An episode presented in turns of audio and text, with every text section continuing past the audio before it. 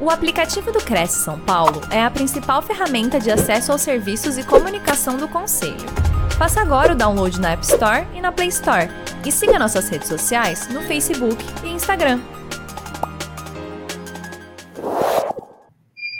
Olá, boa noite a todos. Sejam bem-vindos a mais uma live promovida pelo Conselho Regional de Corretores de Imóveis do Estado de São Paulo. Trazemos conteúdos relevantes que expressam as tendências no mercado de trabalho e agregam conhecimento, e que poderão servir como diferencial na sua jornada profissional. E para se manter atualizado, baixe o aplicativo do Cresce no seu smartphone e acompanhe nossas programações diárias pela TV Cresce, Facebook e YouTube. Deixe seus comentários, sugestões, questionamentos, dúvidas e nos ajude a divulgar conhecimento. Esta noite trazemos o tema como conseguir o despejo liminar, que será ministrado pelo ilustre Dr. Júlio Delamora. Ele é advogado, especialista em direito imobiliário, em planejamento patrimonial e sucessório e em processo civil, conselheiro do Cresce Distrito Federal, presidente da Comissão de Avaliação e Perícia Imobiliária do Cresce Distrito Federal, né, membro das comissões de Direito Imobiliário, de Direito Patrimonial e Sucessório, de Direito Urbanístico e Regularização Fundiária da OAB, Distrito Federal, perito forense, avaliador de imóveis e assistente técnico judicial. É corretor de imóveis, vice-presidente do Sind Imóveis do Distrito Federal e atua há mais de 20 anos no mercado imobiliário. É sócio de um escritório de advocacia especializado em direito imobiliário e trabalha como consultor jurídico para imobiliárias. Depois ele vai falar sobre o que consiste o despejo liminar. Qual a diferença entre as duas modalidades de despejo? O tempo estimado de cada modalidade e a calção liminar de três aluguéis. Hipóteses legais de despejo liminar, é, que são previstas na lei, na locação, né? E quando é possível ajuizar a ação de despejo na modalidade liminar quando e como prevenir o despejo liminar, quando é recomendada a contratação de locação já prevendo o despejo liminar, como prevenir o despejo liminar na contratação da locação, como induzir o despejo liminar onde não há autorização legal e como intervir com o locatário no contrato de locação para despejar liminarmente. Boa noite, doutor Júlio, tudo bem? Tudo bom? Boa noite, Flávia. Juntos aqui? Tudo bem, graças a Deus. É um prazer estar aqui novamente. Prazer é todo nosso, né?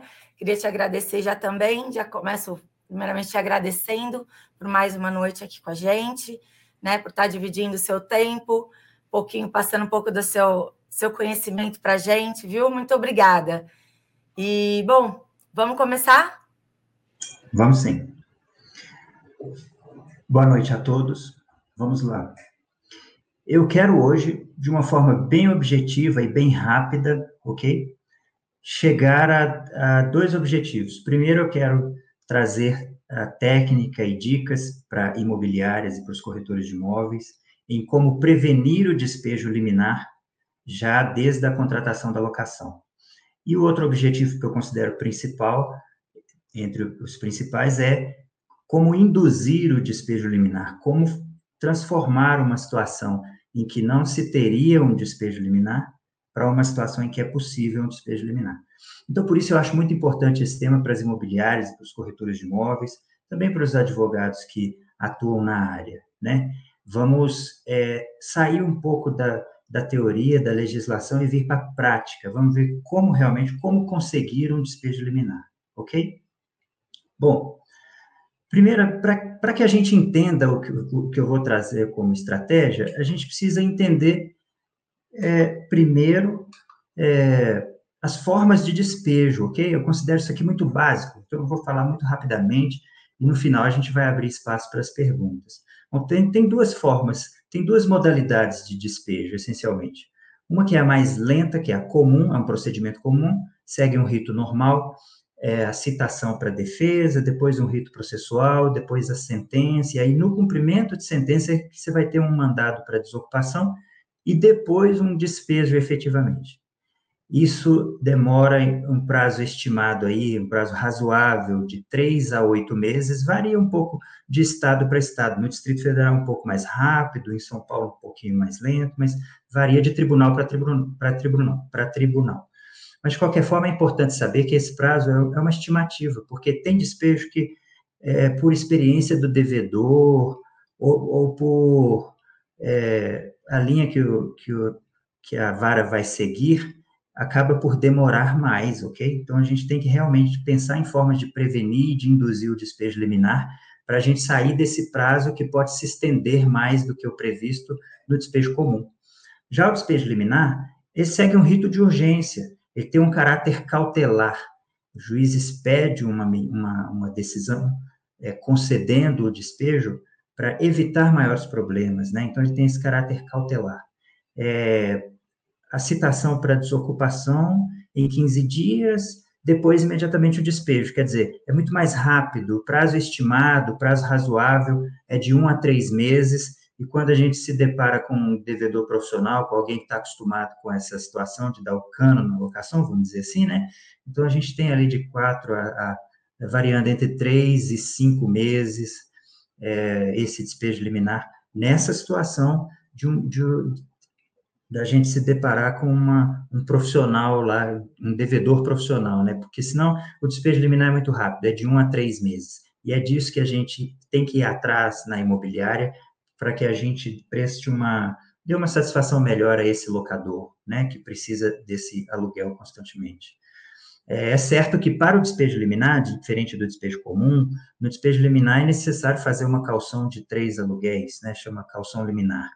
O despejo liminar, gente, ele, ele é, é, natural que o juiz pense muito realmente, que queira seguir a lei realmente na, na hora de conceder, porque ele determina um prazo de 15 dias para a desocupação do imóvel, sob pena de, de desocupação forçada, de arrombamento, força policial, de deixar os bens daquela pessoa num depósito público, enfim, sem antes ouvir essa pessoa. Então, ele está confiando no, no, que quem está pedindo está dizendo. Então, ele tem realmente que ter muito cuidado com esse despejo liminar, e do lado de cá, nós, operadores do direito e a imobiliária, tem que atuar de uma forma que a gente traga essa segurança para o juiz, de que a gente tenha realmente uma situação que seja propícia, que seja favorável, que seja autorizada legalmente para a liminar de despejo, ok? É, tendo entendido aí as duas modalidades de despejo, eu preciso falar antes da suspensão legal. É, com o advento da pandemia, então, surgiu a Lei 14.216, que suspendeu a, o deferimento de liminar para despejo, né, por um período. Esse período foi até 31 de 12 de 2021. Depois o STF postergou esse período até 31 de 10 de 2022. Então, nós estamos dentro desse período de suspensão legal para o deferimento de liminares de despejo, ok? Eu estou aqui simplificando a matéria, né, para a gente chegar no nosso objetivo, claro. O objetivo, a, a justificativa dessa medida de suspensão do, do, despejo liminar, do deferimento de liminar para o despejo, foi assegurar moradia, moradia aos vulneráveis. E aqui vem uma questão, aqui vem questões muito importantes da gente, da gente saber. É, nós não podemos pensar que o despejo liminar está suspenso, nós não podemos ser vítimas do locatário devedor por pensar que o despejo está suspenso, ok? O despejo não está suspenso. Primeiro, o rito normal não está incluído na suspensão. A suspensão do, do despejo, essa suspensão legal superveniente em função da pandemia, ela é exclusiva para a concessão de medidas liminares de despejo. O despejo pelo rito comum não está suspenso, ok? E mesmo, mesmo na, na na, na, na, concessão de medidas liminares, essa suspensão não é, não é, é extensa. Ela é para aquelas pessoas que são, para aqueles locatários, né, para aqueles ocupantes, que são considerados vulneráveis. E quem são esses vulneráveis? São aqueles que têm o aluguel residencial de até 600 reais e que têm o aluguel comercial de até 1.200 reais. Então, quando você ouve falar assim, ah, com a pandemia, o despejo foi suspenso. Não, o despejo não foi suspenso. O que foi suspenso foi a concessão de medidas liminares de despejo para vulneráveis, para aluguel até 600 reais e para residencial e para aluguel comercial, né, até R$ 1.200. Então, é uma faixa muito pequena do que as imobiliárias alcançam. Normalmente, aluguéis com valores mais baixos que esses, aluguéis, então, que estariam dentro da suspensão, eles não chegam até as imobiliárias, né, ou não representam um percentual significativo, né, gente? E aqui eu vou dar uma, eu vou abrir um parênteses aqui para dar uma primeira dica aqui, é, é, para que você consiga o seu despejo liminar. Quando você estiver diante de uma situação de um aluguel comercial de valor é, menor do que 1.200, para você não contratar essa locação já inserido na suspensão para o deferimento de, de liminar, então você pode usar de uma estratégia que é a seguinte: imagina um aluguel de mil reais, né? E um condomínio de 250, 300 reais, 400 reais, ou um IPTU de, de 200 reais. É, então, você já colocaria o aluguel, incluindo esse condomínio, porque aí o aluguel ficaria R$ 1.400. Então, já sairia da faixa de suspensão, que é até R$ 1.200. E aí você completa o contrato de locação dizendo que o locador é responsável pelo condomínio.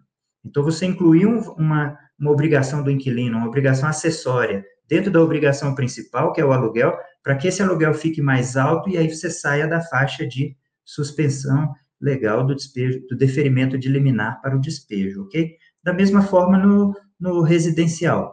É, funciona com o aluguel, com o IPTU, funciona até com luz e água, porque mesmo que você não saiba o valor que vai dar, você pode estabelecer, olha, é, é, você coloca o aluguel, por exemplo, em R$ 1.400 e diz, olha, é, numa outra cláusula, o inquilino vai pagar a luz que ultrapassar 200 reais. E aí, se a luz ficar menos de 200 reais, já está no aluguel, e se ficar mais de 200 reais, ele ainda paga a diferença. Assim, você consegue alcançar o limite dessa faixa de exclusão, e assim você vai ter, vai proporcionar a sua, a sua liminar, se for preciso, né? Se você tiver uma situação aí de, de inadimplência ou de necessidade de retomada do imóvel, ok? Mas voltando à, explicação, tem casos que são excluídos da suspensão legal. É, é, são esses três casos. Por exemplo, o término da locação para temporada não está no rol das, das situações de despejo liminar que estão suspensas, ok?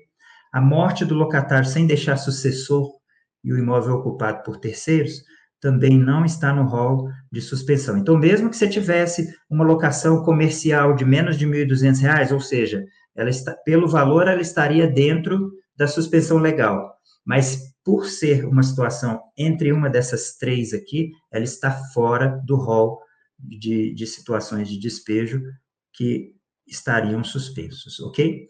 E também a necessidade de reparação determinada pelo poder público, né? Aquelas que são urgentes e que não podem ser realizadas com o inquilino lá dentro, ou podendo, ele, ele não concorde, ele se recuse, né? Então, das nove hipóteses de despejo liminar, três estão fora da suspensão. E lembrando, gente, a gente não pode esquecer disso.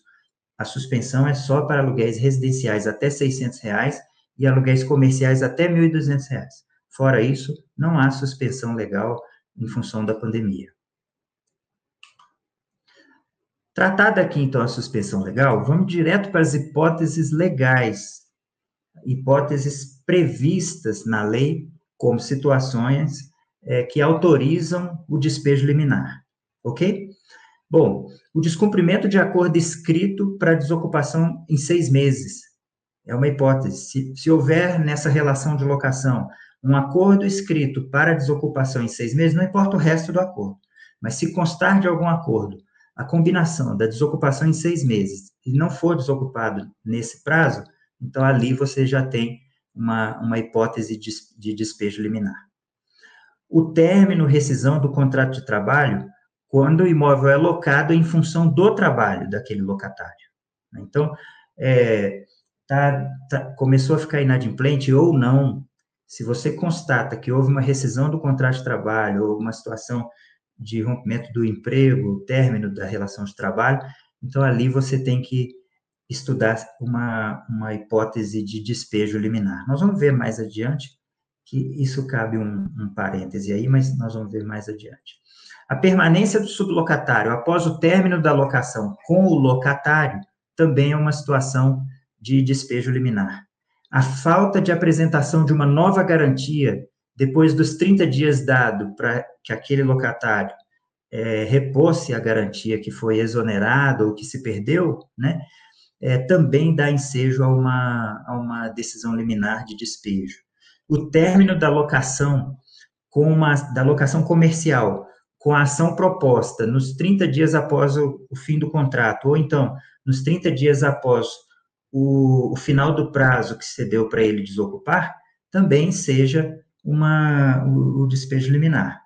E a falta de pagamento, né, é, é a mais comum, a falta de pagamento, mas nos contratos sem garantia, porque se tiver garantia, a falta de pagamento por si só não, não autoriza o despejo liminar. Então, são essas as situações que a lei autoriza, que a lei permite, ou seja, o despejo liminar, ou seja, são situações que só de apresentar para o juiz ele vai conceder o despejo liminar. Existem algumas atipicidades, ok? Vamos lá. O despejo para uso próprio não é passível de liminar. Por quê? Porque a própria lei já concede um prazo de seis meses para o inquilino desocupar. O juiz pode conceder ao inquilino seis meses. Então, é incompatível. É um caso atípico, não comporta liminar, que seria uma medida de urgência, né? que seria um despejo imediatamente. Né? É, estabelecimentos de ensino devidamente registrados, né? são aqueles é, fiscalizados pelo poder público, eles, é, para isso também há a previsão de desocupação entre seis meses e um ano, coincidindo com o período de férias. Então, para eles também não, não é compatível eliminar. Hospitais, repartições públicas, unidades sanitárias, estabelecimentos de saúde, estabelecimentos de ensino registrados, asilos, entidades religiosas registradas nas situações de reparações urgentes determinada pelo poder público, demolição, edificação ou reforma licenciada que aumente em mais de 50% a área útil, também não há é, compatibilidade com o despejo liminar nesse caso, porque a lei já prevê que nesses casos o despejo será no prazo de um ano, ok? Podendo ser de seis meses se o processo judicial demorar mais de um ano. Então, nesses casos em que a lei já estabelece qual vai ser o prazo para desocupação, caso ela seja requerida judicialmente, não há possibilidade de liminar, porque é incompatível. A liminar é uma coisa para ser executada imediatamente. A lei já permite um prazo para desocupação, então é, são situações atípicas em que a gente já deve saber que não vai ter um despejo liminar. Bom, entendidas as hipóteses legais, veja que a gente passou primeiramente pela, pelas duas modalidades de despejo, depois a gente passou, abriu um parêntese para tratar a suspensão legal de, no deferimento de liminar de despejo, né? A gente viu as hipóteses legais, as hipóteses autorizadas de despejo, e agora vamos entrar em um dos dois principais objetivos, que é como prevenir uma liminar. Aqui, então, a gente vai começar a entender o que é que a gente tem que fazer dentro da imobiliária para já prevenir, para já saber se eu, se, se eu precisar de uma liminar, eu terei, porque eu estou prevenindo dessa forma. Eu quis trazer aqui, de forma mais rápida para a gente, três situações de prevenção do despejo liminar. Bom, a situação 1 um é, vai funcionar quando a locação se der em função do trabalho do locatário. Então, essas, essas situações que são comuns, ok? No Distrito Federal é muito comum. É, é, locações é, em grandes centros, no centro de São Paulo também é muito comum para pessoas que estão vindo locar aquele imóvel em função do trabalho. Elas vão exercer um trabalho na cidade, seja de temporário, seja de, é, de curto prazo, seja de longo prazo. Pode ser um contrato de trabalho por prazo indeterminado, pode ser um contrato de trabalho por 30 meses, 24 meses, 12 meses, né? Então, quando a gente recebe esse locatário na imobiliária, que a gente identifica que ele está vindo locar esse imóvel em função do trabalho, uma forma de prevenir o despejo liminar nesse contrato é fazer constar no contrato de locação que essa locação se dá em função do contrato de trabalho do locatário, ok? Mas não é só isso. É, por que eu estou fazendo constar que a locação se dá em função do trabalho do locatário? É, porque uma das modalidades, uma das autorizações legais para o despejo é quando você tem esse contrato de trabalho rescindido, ou esse emprego, essa relação de trabalho rescindida ou, ou terminada. Essa é uma modalidade para o despejo liminar, mas aqui você tem que você tem que fazer coincidir com outros aspectos, outros dois, que são a contratação dessa locação tem que ser por prazo inferior a 30 meses. Veja bem, eu tenho um contrato de locação com menos de 30 meses, eu tenho escrito no contrato que aquela locação é em função do trabalho do locatário, e aí então, quando esse contrato dele, é, e tem que ser uma locação residencial, ok? Quando esse trabalho dele é, termina, então eu alcanço os requisitos para um despejo liminar, estando ele inadimplente ou não, tendo o contrato garantia ou não, mas contratos residenciais com menos de 30 meses após o prazo do contrato, se, se esse contrato de trabalho é rescindido, eu tenho um despejo liminar. Ok? Então, é uma, é uma situação em que é comum acontecer e que a gente pode fazer dentro da imobiliária de forma a prevenir um despejo liminar.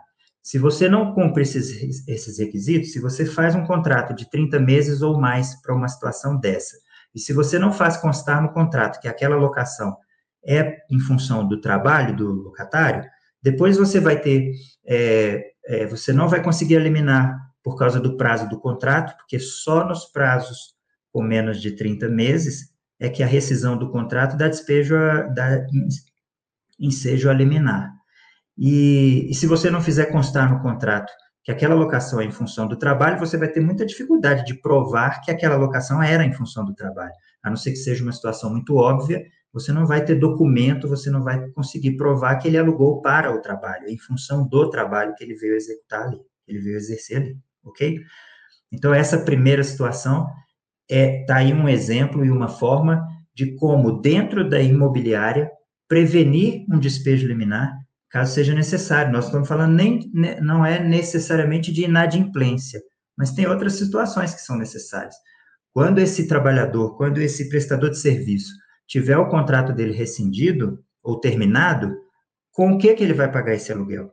Então, mesmo antes dele se tornar inadimplente, você ter como carta na manga um despejo liminar é muito providencial, é muito bom como resposta ao seu locador. É uma expertise da imobiliária que está atenta a isso, ok? É, a situação número dois que eu quero trazer aqui, de como, na prática, né, prevenir é, situações, prevenir uma liminar de um despejo, é quando a alocação se der para diretores, sócios, gerentes, executivos ou empregados de uma pessoa jurídica que vai ser a locatária.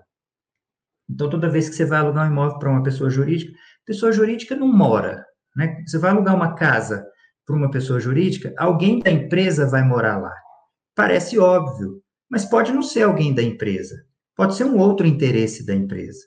Então, nas situações em que você, quando está conhecendo o locatário, né, fazendo a, a entrevista e coletando documento e fazendo análise de cadastro, quando você identifica que aquela pessoa jurídica está alugando aquela casa, aquele imóvel residencial, né, apartamento, imóvel residencial, enfim, para colocar, para se utilizar com os sócios, gerentes, executivos ou empregados dessa pessoa jurídica que vai ser locatários, então você faz constar, constar no contrato, ok? É, que o imóvel destina-se ao uso dos seus colaboradores. Isso vai facilitar muito na hora da, da citação para um despejo liminar, e isso é o que vai te permitir uma, uma, uma liminar caso é, você precise da retomada desse imóvel com urgência, né? Você precisa de um despejo urgente. Se você não fizer menção disso no contrato, quem aluga o imóvel pode pôr quem ele quiser lá, e isso não vai necessariamente caracterizar uma sublocação se não houver pagamento do, do, do aluguel. E não vai caracterizar uma cessão do imóvel necessariamente. E também provar essas coisas é quase impossível. Então, se você menciona no contrato que é para uso de seus colaboradores, depois, quando você se deparar com uma situação de despejo, você vai poder usar lá do artigo 55 da Lei do Inquilinato, que diz as locações residenciais para pessoa jurídica para uso do imóvel com os seus diretores, gerentes, executivos e empregados é considerada como comercial. E aí a locação não residencial, a locação comercial, quando vence o contrato, por exemplo, você pode pedir a desocupação e não sendo desocupado em 30 dias, você pode pedir a rescisão por um despejo liminar. Na, na, na locação residencial, você não poderia fazer isso, porque na locação residencial, é, a locação se prorroga por prazo indeterminado e você vai ter que pedir um despejo normal, porque você não vai ter amparo, você não vai ter autorização para uma liminar, se eles não tiverem inadimplentes, ok? Mas quando a locação de uma residência se equipara à locação comercial, aí segue a regra da locação comercial, em que a lei autoriza o despejo liminar no termo da locação, no termo da locação quando é, o locatário permanece no imóvel mesmo contra a vontade do locador. Então, essa situação 2, você vai estar, é uma situação em que você vai estar alugando um imóvel res, tipicamente residencial para uma pessoa jurídica. Então, é natural que você coloque no contrato que vai ser utilizado para sócios, gerentes, executivos e empregados, porque pessoa jurídica não é um ente que habita, né? E então você vai estar prevenindo essa hipótese de um despejo liminar quando o contrato vencer e o inquilino resolver permanecer lá contra a vontade do locador. A situação número 3, eu considero que é a mais importante dessas, dessas, desse rol de três situações para prevenção da liminar, né, do despejo liminar, e aqui eu quero que vocês prestem bastante atenção. Isso aqui é de uso constante, diário na imobiliária, e não é fácil de entender. Então, prestem bastante atenção. Essa situação número 3 é em situações de aluguel de menor valor. E aí, cada imobiliária, em cada região, vai identificar o que é um aluguel de menor valor naquele contexto. Ok? Em regra geral, eu considero que um aluguel de menor valor é um aluguel de R$ 1.500 ou menos. É, em situações de aluguel de menor valor ou quando é insuficiente a capacidade de pagamento de aluguéis acumulados, o que, que eu quero dizer com isso? Quando locatário e fiador, eles até podem ter um bom cadastro, mas você não identifica no cadastro deles é, uma situação favorável para pagar débitos acumulados. Porque uma coisa é você demonstrar capacidade de pagamento para pagar um aluguel, e aí, o que é comum no mercado? Exigir que, o, que aquele locatário e aquele fiador tenha renda de até três vezes o valor do aluguel, de pelo menos três vezes o valor do aluguel, corrigindo. Então, ali você está dimensionando a capacidade de pagar um aluguel. Agora, e numa situação de inadimplência, em que vai se acumular aqui três, quatro, cinco aluguéis, como você dimensionar a capacidade de pagamento desse, de, desse inquilino e desse fiador? Porque para que você tenha uma situação favorável né, de recebimento desses aluguéis. É, atrelando a isso, a prevenir o despejo liminar, eu te digo o seguinte: quando, então, quando você tiver em situações em que o aluguel é muito, o aluguel é baixo, o aluguel é barato, menor valor, ou situações em que o seu inquilino não demonstra uma capacidade de pagamento de valores acumulados, então, entre você exija uma garantia sólida. E entre ter uma garantia frágil prefira contratar sem garantia. Ok? Por que sem garantia? Porque sem garantia, no inadimplemento, você tem um despejo liminar. Então, você cessa o débito rapidamente. O débito não vai se acumular por meses. Ok? Agora, se você tiver uma garantia qualquer, você vai perder a hipótese, a possibilidade de um despejo liminar. Porque o, é, na falta de pagamento, o despejo motivado na falta de pagamento, ele só vai se eliminar se não houver garantia. Então, se você contratar uma garantia ruim, uma garantia frágil, você vai, você vai se colocar numa situação de, de inadimplência desse locatário por meses, ou pelo menos enquanto durar a ação de despejo no rito ordinário, que é o rito mais lento. E a gente já viu que pode demorar de, de quatro a oito meses, podendo chegar a um ano, não é isso? Então, é, se o aluguel é de valor menor, ou se, a, se quem está alugando e o fiador não demonstra capacidade de pagamento de valores acumulados de aluguel, uma capacidade de endividamento, né? Então, é melhor você alugar sem garantia para ter um despejo liminar e cessar o débito rápido do que alugar com garantia e se, se conformar com um despejo ordinário, que você vai demorar meses para poder tirar a pessoa de lá. E como ela não tem capacidade de pagamento de valores acumulados, a tendência é que você não receba. Ok?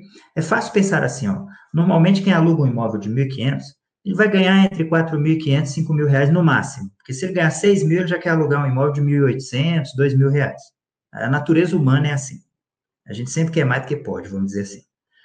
Então, é, enquanto quem ganha pouco, enquanto quem ganha até 5 mil reais, vamos pensar assim, é um número que eu estou trazendo aqui da minha experiência, mas cada região vai, vai conformar essa experiência própria, ok? Mas enquanto quem ganha até 5 mil reais, se atrasar três, quatro aluguéis, não dá conta de pagar mais. Porque quem ganha 5 mil reais, ele já está com a renda toda comprometida com a sustentabilidade básica. Ok? Com moradia, alimentação, escola de filhos e, e transporte. Pronto. Isso aí já deu 5 mil reais, 4 mil, 3 mil reais. Não sobra para pagar dívida. Então, se ele atrasar três, quatro meses de aluguel, você não recebe mais.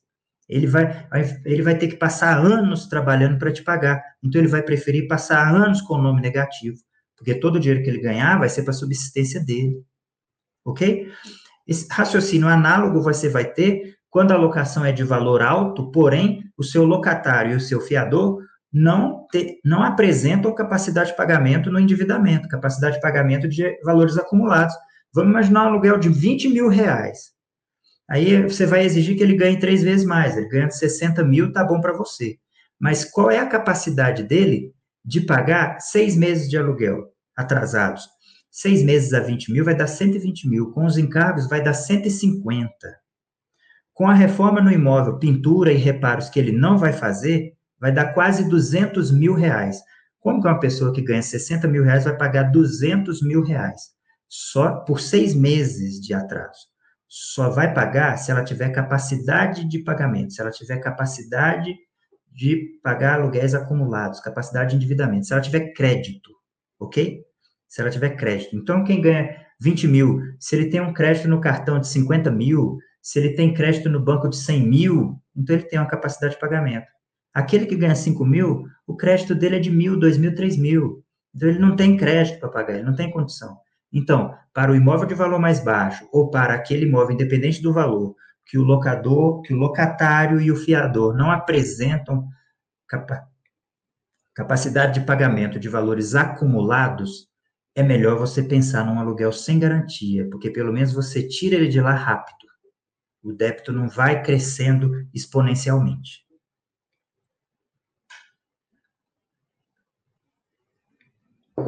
Ok? Isso porque nós estamos falando de um despejo numa situação de inadimplemento, de falta de pagamento, em que para eu ter a liminar eu não posso ter garantia. Então, é, é, é a situação em que você vai pensar em contratar sem garantia. Ter um fiador ruim é melhor não ter garantia. No caso de inadimplência, né, falta de pagamento, eu, eu trouxe aqui um ensaio para que a gente faça um teste prático né, de capacidade de pagamento. Ou seja, quando constatar, quando você constatar na análise do seu locatário e do seu fiador, quando você constatar pelo menos três dos itens abaixo, locatário e fiador, então considere contratar sem garantia, porque vai estar prejudicada a capacidade desse locatário desse fiador de pagamento de, de aluguéis e encargos acumulados, porque ele não tem crédito, ele não tem lastro, ok? Então vamos lá. Aluguel abaixo de 1.500 é o que a gente já falou, aí tem a ver com o aluguel é, que vai ser, vai, vai repercutir diretamente na renda, né, da pessoa que aluga. Renda inferior a 5 mil reais, é o que eu expliquei. Essa pessoa que ganha até 5 mil reais, ela tem pouca capacidade de pagar valores mais altos, volume financeiro, né? Renda inferior a quatro aluguéis. Não confunda com o que as imobiliárias normalmente exigem, que é três aluguéis. Uma coisa é renda para alugar, Outra coisa é renda para você dimensionar a capacidade de pagamento no endividamento, ok? Aí seria pelo menos quatro aluguéis. Emprego instável, contrato temporário ou aluguel para pessoa jurídica. Renda variável e instável. Ausência de reserva e de limite, né? Limite de crédito, limite no cartão de crédito, limite no banco, limite no cheque especial, de, de no mínimo seis aluguéis do valor que ele está alugando cadastro recusado pela seguradora do seguro fiança, ou cadastro com negativação relevante, são itens que vão, que vão é, sinalizar é, uma pouca capacidade de pagamento ou uma capacidade insuficiente de pagamento numa situação de endividamento, e aí é onde você deve pensar, é, primeiro, exija uma garantia sólida, ou se você não tiver uma garantia sólida e mesmo assim resolver alugar para essa pessoa, alugue sem garantia. Não pegue fiador ruim, não pegue garantia frágil, ok? Porque na, por quê? Porque na garantia frágil, você tem uma garantia, não vai ter o despejo liminar por falta de pagamento. E aí o seu débito vai rolando por meses, enquanto durar a ação de despejo. Agora, se você não tem garantia, você encerra esse débito em dois, três meses de aluguel no máximo e já libera o imóvel para ser alugado de novo, o locador passa a ter renda com aquele imóvel de novo, não vai ficar tão preocupado com aqueles dois ou três meses de inadimplemento que aconteceu ali. O ruim é quando, na cabeça do locador, ele, além de não estar tá recebendo o aluguel de quem está morando de graça, ele ainda está deixando de receber de quem poderia estar tá pagando. É um prejuízo duplo. E que, na cabeça dele, quem provocou isso foi a imobiliária. Então, a imobiliária, é bom que tenha essa expertise, é bom que tenha essa, que use essa técnica para prevenir um direito, uma, uma liminar de despejo numa, numa ação de, de despejo por falta de pagamento, né? Simplesmente por não haver garantia, porque ela, feita essa análise, ela fez a opção, assumiu o risco de não ter garantia, porque assim ela cessava o endividamento mais rapidamente. Então, para prevenir o despejo liminar na imobiliária, né, de forma prática, ou seja, a gente pode passar a fazer isso aqui a partir de amanhã na imobiliária, nos nossos contratos enquanto corretores de imóveis, né, e, a, e a, aos advogados que estão me assistindo, a instruir aí as suas imobiliárias, os seus clientes, a, a fazer o contrato é, pensando nessas prerrogativas aí, que são medidas para prevenir o despejo liminar em cada uma dessas três situações distintas né? Tendo passado pela prevenção, eu vou terminar aqui com como induzir o despejo liminar, como forçar o despejo liminar, como transformar uma situação em que esse despejo, em que essa liminar não era autorizada legalmente, ou seja, você não teria essa liminar, e aí você, antes de mover a ação, você produziu esse contexto, produziu essa situação em que você vai ter essa liminar. Vamos lá. É, uma das formas que eu digo aqui, uma das técnicas, uma, uma dica, uma estratégia que eu quero passar para vocês, para induzir o despejo liminar, é utilizar o depósito calção ou a capitalização, o título de capitalização, né, para pagar débitos vencidos e futuros. Em comum, isso tem que ser em comum acordo com o locatário e formalizado por aditivo. É, como é isso na prática? Eu vou, eu vou dizer claramente para vocês. Você chama o seu inquilino que está devendo dois, três meses de aluguel ali, e diz a ele: olha, você tem, você está me devendo dois meses de aluguel e você tem uma calção de três meses. Vamos fazer o seguinte: eu vou usar a sua calção para pagar esses dois meses de aluguel. O que sobrar, eu pago um pouquinho do mês para frente, ou pago um, dois meses para frente, enfim, depende do tamanho do débito, né? Depende do quanto você foi rápido, né? Para isso. E aí você vai tá, vai voltar a ficar adimplente, não vai ter mais débito aqui, e aí, por gentileza, não atrase mais, ok? E aí vamos fazer um aditivo aqui. Eu estou escrevendo aqui no aditivo, olha, a a, a garantia da locação foi extinta porque o depósito calção foi devolvido ao locatário para o pagamento de débitos de locatícios. E menciona lá quais foram os pagamentos. Pronto, enfim, com esse aditivo, você formalizou a extinção da garantia daquele contrato, a retirada, a eliminação da garantia que estava naquele contrato.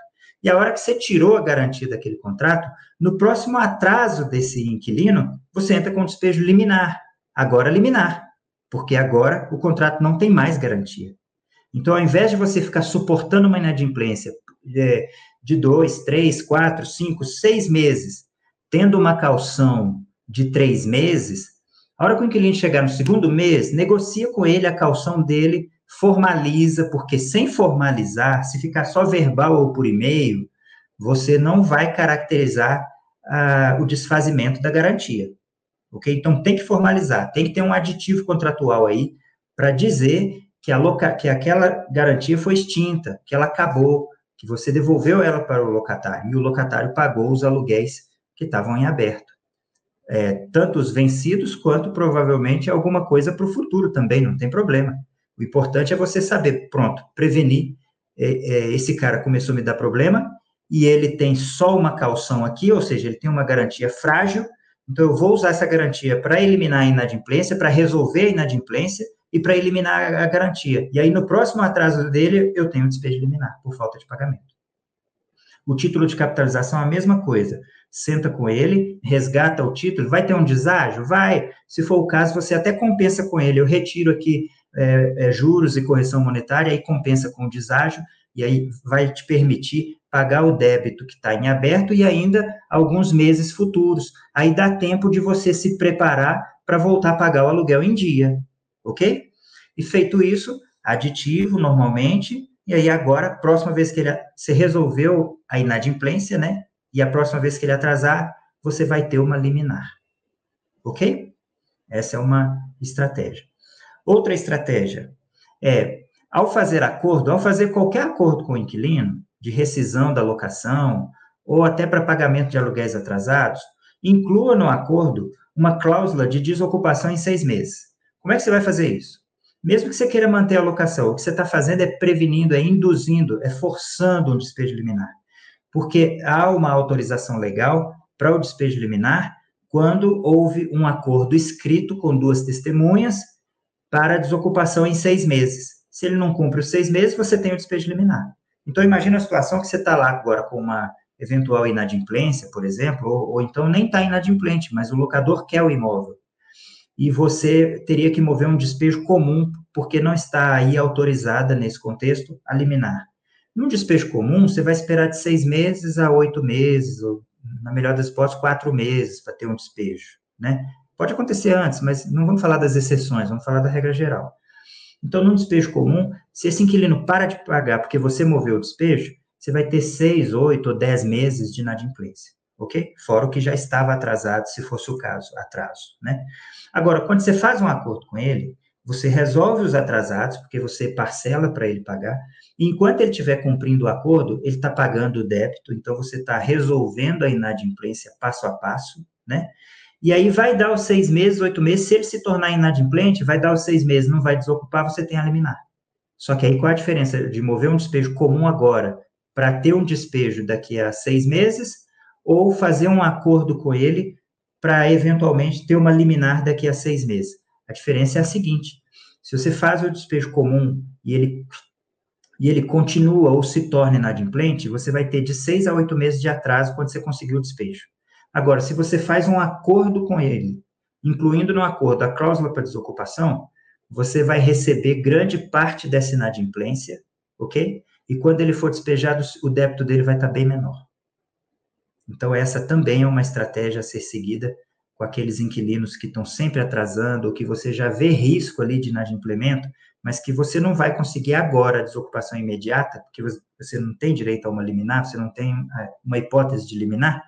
Então, você estuda essa situação de fazer um acordo, fazer uma concessão de juros e tal, facilitar para ele, mas incluir lá uma cláusula dizendo: olha, se o acordo for é, é, a, as partes combinam a desocupação do imóvel em seis meses, a não ser é, é, ressalvado o, o adimplemento do presente acordo. Quer dizer, se ele pagar tudo em dia, não vai precisar desocupar em seis meses, né? Por exemplo. Então, você segue de acordo com o, o seu interesse aí, mas essa é uma forma de induzir o despejo liminar. É uma situação que você não teria o despejo liminar e você passa a ter porque fez um acordo de qualquer coisa e incluiu nesse acordo o prazo de seis meses para desocupação. É, a terceira e última forma que eu quero trazer aqui de induzir o despejo liminar, né, de forçar uma situação para autorizar um despejo liminar, é formalizar a exoneração do fiador sem capacidade de pagamento, com ou sem nota promissória. Observe bem, eu vou explicar aqui, vai ficar muito claro para vocês. A lei autoriza o despejo liminar do inquilino quando a garantia, quando o fiador se exonera ou falece ou, perde a fiança ali, e você então concede 30 dias para ele apresentar a nova garantia, ele não apresenta. Aí você tem direito a um despejo liminar. Esteja ele atrasado ou não, esteja ele com mais garantia, com outro fiador ou não. Só dele não apresentar aquele fiador que foi exonerado ou que se perdeu da relação, você já tem direito a um despejo liminar. Então, quando você tem uma situação em que você tem lá um ou dois fiadores, ou seja, você não tem liminar, e o cara está devendo, e ele é devedor, é inadimplente. Então, você pensa, vou chamar esse fiador aqui, vou, ele não tem mesmo capacidade de pagamento, então não adianta eu ter ele no contrato, não vai ser ele que vai pagar isso. É, caracterizado que ele não tem capacidade de pagamento daquele débito, você usa dessa estratégia. Exonera o fiador, ou seja, ele vai fazer uma carta de exoneração, você vai aceitar essa carta de exoneração, ok? E aí você vai combinar com ele uma nota promissória. Você vai dizer, ó, o débito até aqui, até hoje é esse. Então eu vou fazer uma nota promissória para você com esse débito até aqui, porque se o inquilino não me pagar, eu vou cobrar de você sim através dessa nota promissória. Se ele pagar, eu te devolvo a nota promissória. A gente elimina a nota promissória. Mas o importante para você, fiador, é que daqui para frente, se o débito dele aumentar, você não vai mais participar. A sua conta é do débito só até aqui. E isso, então, se eu demorar mais oito meses, seis meses, enfim, o tempo que eu demorar para tirar ele de lá, que ele ficar devendo aluguel, o acréscimo no débito dele você não vai participar, porque eu estou aceitando a sua exoneração aqui. E aí a tendência é que ele aceite essa situação. E aí você vai ter a exoneração do fiador, imediatamente vai manter, ou, ou não, né? Vamos ver se vai conseguir uma nota promissória com você, para você continuar cobrando desse fiador depois aquele valor ali, se o inquilino não pagar, e, mas você vai poder notificar o inquilino imediatamente da, da ausência de garantia, que ele tem que apresentar outra garantia, e não apresentando, então, é, você tem direito a um despejo liminar. Então, se você ia hoje apresentar um despejo comum, porque te, tem fiador, né, porque tem garantia, você faz essa movimentação de no máximo dois meses, no máximo dois meses, por causa dos 30 dias que ele tem para apresentar uma nova garantia. Né? Então, é o tempo de conversar com o fiador e notificar o inquilino para apresentar uma garantia, de 30 a 60 dias no máximo. E depois disso, você tem um despejo liminar. Quer dizer, dependendo do tribunal, dependendo da situação, antes mesmo que você tivesse a citação no despejo comum, você já vai ter a hipótese de um despejo liminar. Então, é uma estratégia que deve ser bem pensada aí nas suas situações de inadimplência, para ver se não é o caso de aplicar, ok? Existem, gente, eu estou trazendo aqui num, num paralelo, eu já estou terminando. Existe o que eu chamo, isso aqui é, é jargão meu, não, o direito não diz isso. Não existe isso no, no, direito, liminar por fatos supervenientes. Isso aqui é a forma que eu estou trazendo aqui com mais clareza para vocês, ok? Mas existe as situações de liminar por fatos supervenientes. São fatos que ocorreram durante a locação e, e com a ocorrência é, passou-se a autorizar o despejo liminar. Então, quando você tem uma situação de inadimplência, antes de mover imediatamente um despejo sem liminar, porque a situação não te permitia, ou antes de mandar para o advogado para mover uma ação de despejo, você então checa esses pontos, porque se, essa, se uma dessas situações aconteceu no curso da locação, você passa a ter direito a um despejo liminar. Vamos lá, perda do emprego ou término da rescisão do contrato de trabalho ou término e rescisão do contrato de trabalho. A gente falou disso lá atrás, lembra? Eu falei que ia falar mais adiante aqui. Se o contrato, se você tiver prevenido a liminar lá atrás, colocando um contrato dessa situação, é, escrevendo que aquela locação é em função do trabalho do, do locatário, e fazendo um contrato de menos de 30 meses, se agora nessa inadimplência você percebe, você identifica que ele está inadimplente porque ele perdeu o emprego, ou chegou o término do contrato de trabalho, ou rescindiram o contrato de trabalho dele, você passa a ter direito a um despejo liminar. Que se você não soubesse disso, você nem faria uso, né? Então, é importante checar isso em cada inadimplência que você tiver, é, é, para ver se não se encaixa nessa situação. Morte do fiador também. Morte do fiador abre o precedente para você notificar o inquilino, para ele apresentar outro fiador em 30 dias, e não apresentando, você tem um despejo liminar. Então, ao invés de sair executando fiador, ou ao invés de sair movendo despejo sem liminar, é, tenta falar com o fiador, tenta saber paradeiro dele, que aí se, se você tiver informação que ele faleceu, pronto, você já, você já induziu um despejo liminar. Ausência, interdição, recuperação judicial, falência ou insolvência do fiador. Situações de insolvência em geral, né, no gênero, né, essas são espécies de falta de capacidade de pagamento de assunção de, de, de, de responsabilidade de dívida, né? Elas têm que ser declaradas judicialmente. Então, todo advogado, quando vai mover um despejo, ele deve estar atento. Deixa eu pesquisar se esse fiador não teve declarado judicialmente alguma dessas situações, porque isso vai abrir um precedente para um despejo liminar. Alienação ou gravação de todos os bens imóveis do fiador. Quando você pede um fiador, você pede assim, com, com um ou dois bens, e você não vai fazer desses bens garantia, você está querendo, num primeiro momento, identificar a capacidade de pagamento, né? Quem tem imóvel tem patrimônio, né? Tem, tem uma capacidade de renda, vamos dizer assim. E no segundo momento, você quer executar aquele imóvel, porque ele, você sabe que ele tem aquele imóvel, você vai atrás daquele imóvel para executar. Então, é, no cadastro, você pergunta quais imóveis você tem, fiador? Ele vai dizer, tenho esse, esse, esse. E aí, quando você tem uma situação de inadimplência, então você checa aqueles imóveis, a matrícula daqueles imóveis que ele indicou, e se tiver alienação ou gravação de, depois, no curso da locação, então você tem direito, passa a ter direito a uma liminar de despejo, a um despejo liminar, né? E a mudança de residência do fiador sem comunicação ao locador. Olha, gente, parece simples isso aqui, né? Todo mundo muda de endereço. A lei diz assim. Então, é, você vai contar aí com a sorte. Qual é o endereço desse novo locador? Não sei, não achei. Bom, a mudança de endereço do fiador, sem a comunicação do locador, dá ensejo a você pedir ao inquilino que ele apresente uma nova garantia e não apresentando em 30 dias, você tem um despejo liminar. Então, é preciso checar essas coisas antes de mover o despejo, para você sair de um despejo comum para um despejo liminar só por causa de um desses fatos supervenientes que aconteceram durante a locação. Ok? Diante disso, gente, eu vou fazer uma pequena lembrança aqui. Ó. Nós vimos as modalidades de despejo, inclusive a liminar, ah, os aspectos relacionados à suspensão legal, e aí nós vimos que é só para vulneráveis, né? Residencial até 600 reais, e comercial até R$ 1.200, e vimos formas de fazer o aluguel ficar mais caro no contrato para você não entrar nesse limite aí da suspensão. Vimos as hipóteses legais de despejo liminar, aquelas que são autorizadas pela lei. Vimos como prevenir uma liminar de despejo, né, já desde a contratação da locação. E vimos como induzir, como forçar, como cavar, né, um despejo liminar numa situação em que você não teria um despejo liminar. Tendo dito isso, eu espero que tenha sido proveitoso para vocês. Eu quis trazer como técnicas para que, você, que vocês pudessem aproveitar imediatamente, né, nos procedimentos da imobiliária. Então, deixei um pouco da teoria de lado e vim para a prática logo, de uma forma bem objetiva.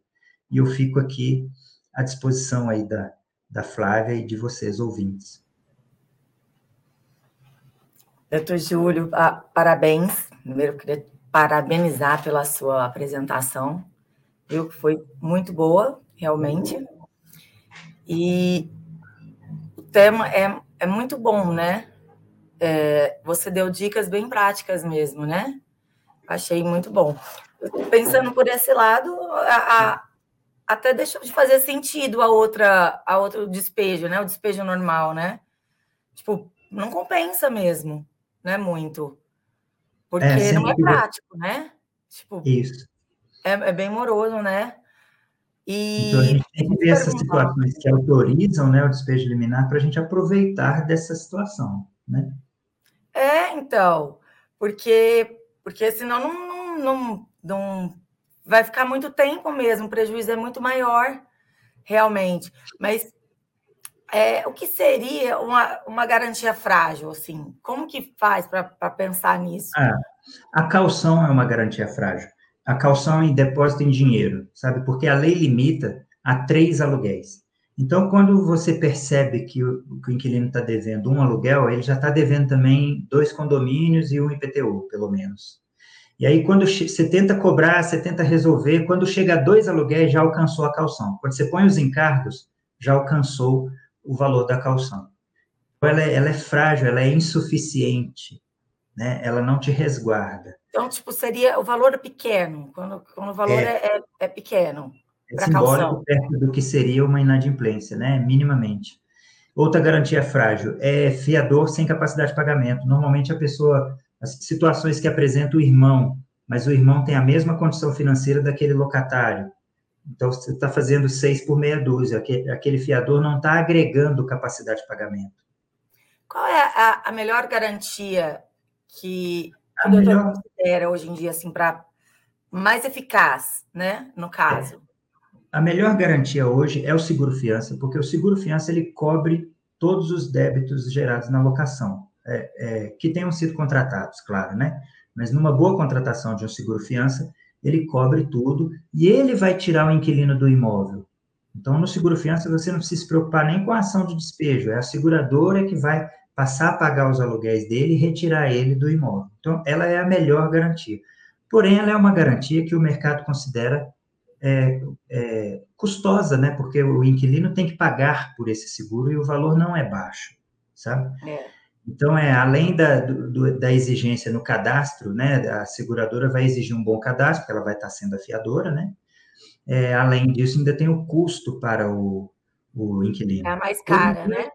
É, hoje em dia a gente tem em alguns estados, eu acho que eu acho que já em todos os estados, a crédito pago, a crédito pago é uma excelente ah, modalidade de é. garantia, né? Eu vejo aí os, o, o, o, nobre amigo e colega, o Fabiano, rodando aí o Brasil inteiro, então ele, hoje eu acho que a crédito pago já está aí na maior parte do país. É, eu já, já vi bem também. Procurada, é os casos que a gente tem aqui são muito fáceis de lidar, então é uma, eu diria que é uma segunda opção entre as melhores, sabe? É o aluguel pela crédito pago. E depois o título de capitalização de um valor significativo. O título de capitalização permite que você escolha qual vai ser o valor do depósito. Então, se você escolhe, por exemplo, 12 aluguéis, é uma boa garantia. Vai dar tempo de você tirar esse inquilino de lá, né? Agora, título de capitalização de quatro aluguéis, cinco aluguéis, seis aluguéis, também é uma garantia frágil. Garantias frágeis, Flávia, e, e, e todos que estão ouvindo, é, não é que não pode ser utilizada, ela pode ser utilizada se você constatar é, risco pequeno de inadimplência do locatário. Um locatário que seja servidor público, que tenha uma renda estável, então, né, e muito maior do que o aluguel que ele está assumindo, você pode admitir uma, uma, garantia frágil, você pode admitir uma calção, porque dificilmente ele vai se tornar inadimplente, porque ele tem capacidade de pagamento e renda estável né? Então, não é que ele não é para utilizar, mas é para utilizar nas situações em que você é, é, dimensione o risco, né? É, é, que ficou difícil de dimensionar o risco com a pandemia, né? Porque Foi. ficou tudo muito incerto, né? As pessoas acabaram que algumas acaba quando falha a empresa, fecha, então acaba comprometendo demais, né? Até para mensurar o risco complica. Né? Bom, deixa eu ver aqui também algumas outras perguntas. É... Ah, deixa eu ver aqui. Ah, o Sérgio é, pergunta se não ter. Cadê? Peraí, peraí. Oh, não. Se não ter garantia, se isso também se aplica é, para grandes empresas. Tipo, deve ser para locação de, de pessoa jurídica, né? Sei isso. Seria? Isso, grandes empresas. Vamos pensar. É, empresa é, tem sempre o risco dela, dela, se dela perder a capacidade financeira dela, ou a capacidade de operação, e ela deixar de existir ou falir, né? Ou vir a, a recuperação judicial, falência. Mas, enfim, grandes empresas, você consegue dimensionar que isso é, a probabilidade disso acontecer durante a sua locação é muito pequena. Entendeu? Então, empresas pequenas, negócios que estão começando agora, o risco é altíssimo. Agora, aluguel para grandes empresas, você pode sim. É uma situação em que você tem uma capacidade de, de, de pagamento, você tem um aluguel alto, né? E, e vai poder estudar a hipótese de alugar sem garantia confiando nessa capacidade, né? Pelo fato de ser uma grande empresa. Elas têm uma máquina maior, elas não quebram de, de, da noite para o dia, né? Mas grandes empresas também têm uma capacidade maior de, de oferecer uma boa garantia. Então, não necessariamente você precisa abrir mão também, só porque é uma grande empresa. É, ou seja, Sérgio Barros, é, é, a análise tem que ser feita caso a caso, sabe? Cada hora que chega um candidato a um determinado imóvel na imobiliária, é, a imobiliária deve analisar o cadastro dele pensando como único. É essa situação aqui que eu vou analisar. não há como generalizar ou como aproveitar situações para grupos ou, ou né, generalizar. É caso a caso mesmo. É, a Lucimara Rosa pergunta: qual a melhor garantia para imóvel não residencial? As, as, as garantias, elas não são melhores ou piores é, é, por variar de locação residencial ou não residencial, sabe? Então, como eu já disse, o seguro fiança é o melhor, depois eu particularmente considero a crédito pago e depois um título de capitalização de valor significativo. É, Para ter um número, eu acho que o título de capitalização tem que ser de pelo menos 12 aluguéis. Mas o... cada imobiliária vai analisar caso a caso. O João Coutinho fala: boa noite. A calção real de um imóvel de propriedade do inquilino não seria uma boa garantia? A calção real é excelente garantia. Ela, ela não está no rol dos três melhores que eu citei, porque esses três melhores pagam o débito imediatamente. E a calção real em imóvel, você vai ter que mover o processo, chegar à condenação ou mover uma execução para penhorar e, leilo, e levar a leilão esse imóvel que foi dado em garantia. Então, só nisso aí, você pode imaginar um trâmite de seis meses a um ano. Você sabe que você vai receber, porque tem o imóvel lá dado em garantia, ele está gravado, ok? Agora, é, quando você vai receber, vai variar de acordo com o, tribu, com o tribunal que você estiver operando. Pode ser de seis meses a um ano, por exemplo, mesmo já tendo a garantia. As três que eu considerei as melhores, elas pagam imediatamente. Entendi. Boa dica também. Bom, bom, doutor, acho que as perguntas mesmo, é, mesmo acho que acabaram. É, vamos ver. Vou, vou, vou falar aqui uma boa noite de todo mundo, todo mundo que nos deseja boa noite. Né? É, o Humberto da Silva Barros, né? Boa noite, mestre. Ivonete Souza, boa noite, grande profissional. Adriana Bananal também nos deseja boa noite. Ednilson Rodrigues, né, corretor, boa noite também. Uh, a Lucimara Rosa, né, comenta aqui da, da, sobre Priscila Araújo, não, não entendi, acho que ela falou o nome dela, né? É, o Humberto comentou, né, que são dicas notáveis. O Tiago, o Arta aqui também fala, boa. Bah, mestre, deixa eu ver. É, é raro eu aprender algo é, novo nessas aulas, mas hoje o colega matou a pau. Parabéns. Obrigada, Tiago. Valeu, né? A Ivonete Souza agradeceu, né? É, ter respondido. E Isabel Batista, ótima apresentação. Ah, vamos ver. Justa do Nascimento também, boa noite, parabéns, muito prático. E vamos ver, a Lucimara Rosa, sobre o título de capitalização. Já tivemos um caso do proprietário falecer e, como o título estava em nome dele, acabou tornando a devolução complicada. A família não podia fazer o inventário rapidamente. É, e aí? É um dilema mas tem, tem alternativas. Eu, é, eu não posso dizer que, que não era para demorar, para ter demorado, porque eu não tô, eu não tô vendo o seu caso com todas as informações, né? Só o que você está trazendo aqui. E, e, na advocacia a gente aprende isso. É, é, é importante a gente entender o caso para opinar, né? Mas de qualquer forma, é, é, é, o que eu tenho a dizer é o seguinte: a própria lei do inquilinato já diz que na morte do locador, o, o sucessor assume imediatamente o contrato de locação. Então, é, é preciso fazer com que, que, o título reconheça esse sucessor, né? E para que haja um, esse sucessor apto, é possível fazer uma, uma, uma escritura de inventariante que vai tornar aquela pessoa, dentre os, os herdeiros, aquele que vai administrar os bens, e aí ele vai administrar, inclusive, os bens, os frutos, inclusive a locação. E aí o título e qualquer outro vai reconhecê-lo como sucessor do locador naquele contrato, né? É, isso às vezes não é feito de uma forma rápida, porque aí vem as particularidades, as especificidades de cada caso concreto, né? Mas a ideia é essa, é, é substituir imediatamente esse locador no contrato pelo, pelo seu sucessor, pelo seu representante do espólio, para que tudo na administração do, do, dos bens do espólio possa caminhar normalmente. E assim, e não, e não, e não, não pensar em não fazer mais título de capitalização ou, ou, ou, desconfiar dessa, dessa hipótese por causa desse ocorrido, ok?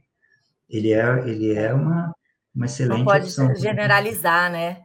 É, Também, isso. às vezes deve ter alguma coisa ali que falhou ali, alguma informação, né? Que pode ter atrasado, né? Não sei. Também. É. Porque cada caso é um caso, né? É, realmente Cada são caso é um muitos, é. muitos detalhes. Né? Isso. Muitos documentos para se analisar, condição, várias, várias situações mesmo, né? O Roberto Nelly também nos deseja boa noite. Simara Rosa, deu certo? Maravilha? Maravilha. Bom, então, doutor, né? Obrigada, novamente te agradeço, né? Parabenizo pela sua apresentação e agradeço em nome da diretoria e do nosso presidente, o José, ó, José Augusto Viana Neto. E muito obrigada, espero que a gente se veja mais vezes também, né, por aqui. Obrigada a todos que nos acompanharam, né? Tenham uma boa noite, né? e bons negócios também. E é isso. Muito obrigado a todos. Espero ter valorizado o tempo de vocês todos que assistiram, afinal de contas, esse tempo era o tempo de estarmos em casa, né? Mas estamos todos aqui buscando esse, esse, esse enriquecimento, esse aprendizado para É. aplicar no nosso profissional, né? Para mim também foi é, engrandecedor, porque só de preparar essa matéria eu também já já vi alguns pontos que eu precisava Aprende estudar. também. Estudando, Lembra, né? a gente aprende com isso também, né? Então, para mim foi muito bom, espero que para vocês também tenham, tenham, tenha sido. Pelo acompanhamento também. Até a próxima. Boa noite.